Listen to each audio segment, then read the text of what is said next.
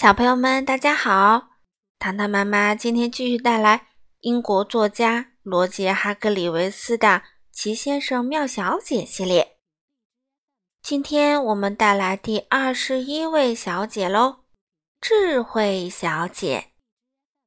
这本书是由任溶溶翻译，人民邮电出版社出版。我们一起来听吧。智慧小姐。像一只猫头鹰那样聪明而理智，不，也许像两只猫头鹰那样聪明。这样的聪明和理智意味着智慧小姐每天刷牙，每天整理床铺，每天收拾房间，每天都做着许多聪明和理智的事情。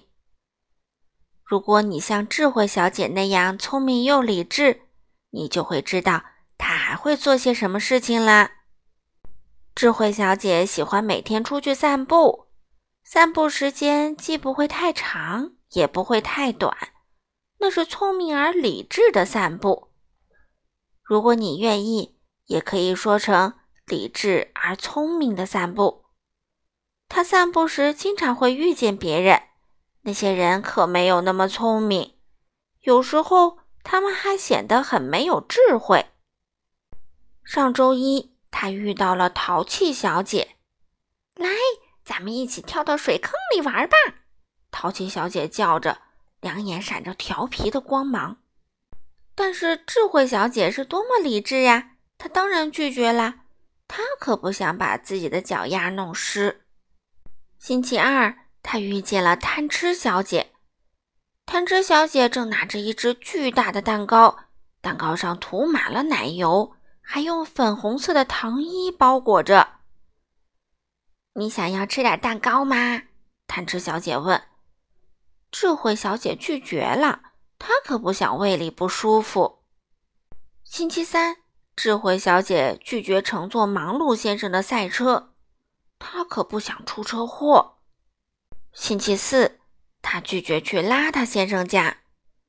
嗯，如果我去了他家。我会弄得脏兮兮的，他自言自语道。当然，他对邋遢先生什么也没说，他不想伤他的自尊。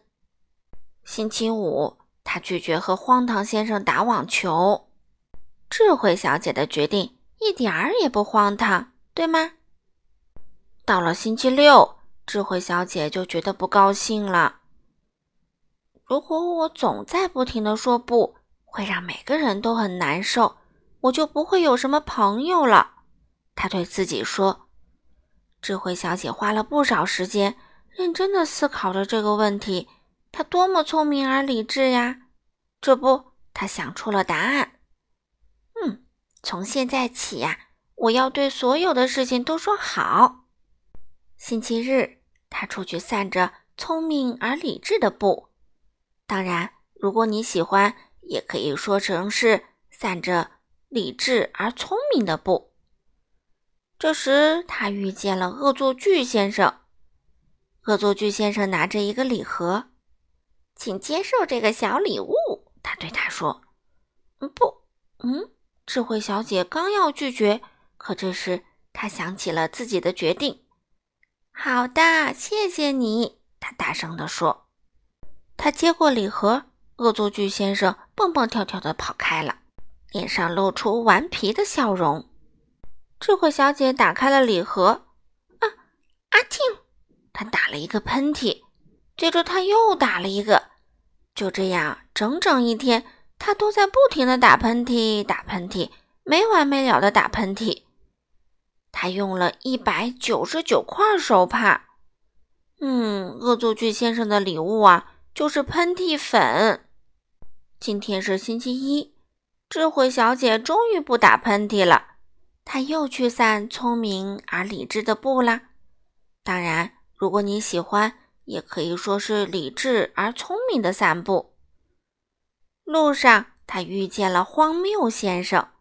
“你想坐我的飞机吗？”他问。